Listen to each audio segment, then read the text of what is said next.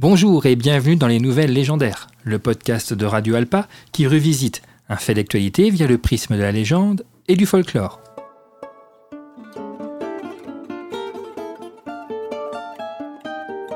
Nous sommes le 4 décembre 1872. À mi-chemin entre les Açores et le Portugal, le capitaine euh, du bateau Des Gracia, le capitaine Morehouse, découvre un navire à quelques kilomètres de lui qui se dirige vers lui en zigzagant. Très vite, le capitaine expérimenté remarque quelque chose euh, d'anormal et décide d'accoster ce navire étrange. Le capitaine Morehouse vient de découvrir un des bateaux qui hante l'imaginaire, le Marie Céleste.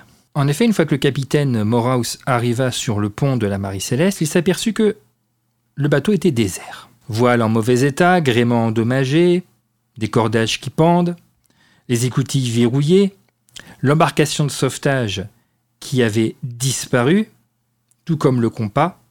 La cargaison du navire, soit 1700 tonneaux d'éthanol, elle, n'avait pas été touchée. Le livre de bord n'indique rien et n'a n'avait pas été touché neuf jours avant la découverte de Morehouse. Donc que s'est-il passé entre la fin de la rédaction du livre de bord et les neuf jours suivants qui aboutiront à la découverte de la Marie Céleste, on l'ignore. On ignore de ce qui est advenu du capitaine Briggs, sa femme Sarah, leur enfant de 7 ans, et les membres d'équipage.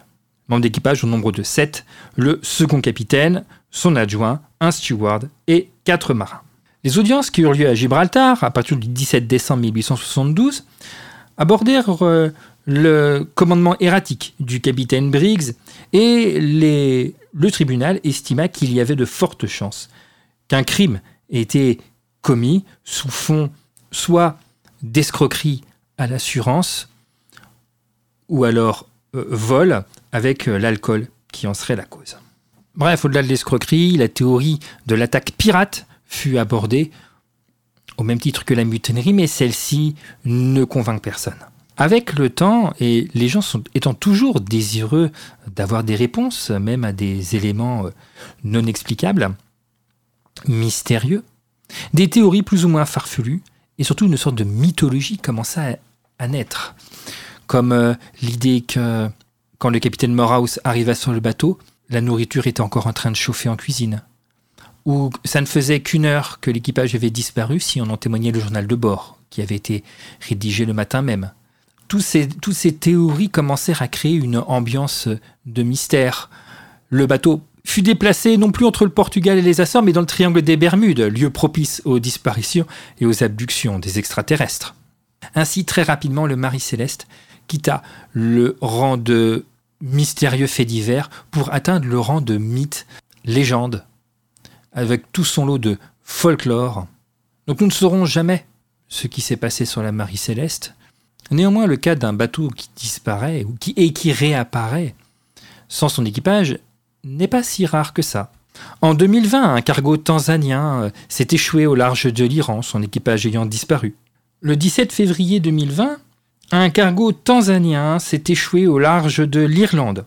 Il mettait un terme à un long périple commencé en septembre 2018 dans le sud-est des Bermudes et ce vaisseau fantôme tanzanien dérivait depuis plus d'un an sans aucun équipage et finira par s'échouer euh, lors du passage de la tempête de Nice au large de l'Irlande près du village de Bailey Cotton, à proximité de Cork. Entre 2018 et 2020, le bateau a fait plus de 2200 km à la dérive. Les 10 membres d'équipage avaient dû attendre 20 jours hein, au bout euh, à son bord avant d'être secourus par les gardes-côtes. Là, nul mystère, hein. l'armateur tanzanien qui possédait le bateau n'a pas souhaité remorquer son navire et l'a laissé à la dérive, le laissant, deux ans plus tard, s'écraser le long des côtes irlandaises. On ignore si le Marie Céleste a été un jeu d'escroquerie, mais en tout cas, en ce qui concerne ce cargo tanzanien, c'est le cas. L'impact du navire euh, sur la côte irlandaise, le manque de possibilités pour retrouver le propriétaire, ou tout du moins qu'il se déclare pour récupérer son navire, l'impact de pollution a été catastrophique pour la côte irlandaise. Impact qui montrait bien que ce n'était pas un bateau fantôme. C'était les nouvelles légendaires, le podcast de Radio Alpa. À très bientôt pour une nouvelle légende.